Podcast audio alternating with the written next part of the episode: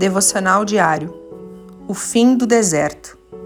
Não te indignes por causa dos malfeitores, nem tenhas inveja dos que praticam a iniquidade, pois eles, dentro em breve, definharão como a relva e murcharão como a erva verde. Confia no Senhor e faz o bem. Habita na terra e alimenta-te da verdade. Agrada-te do Senhor, e ele satisfará os desejos do teu coração.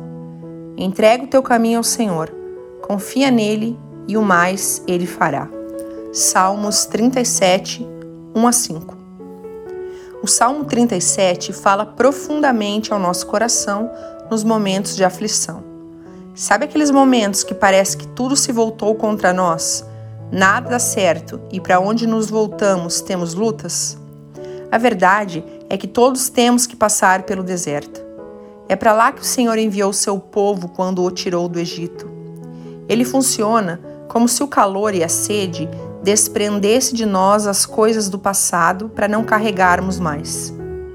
As coisas do passado ficarão para trás para os que foram aprovados, e um novo homem e uma nova mulher surgirão.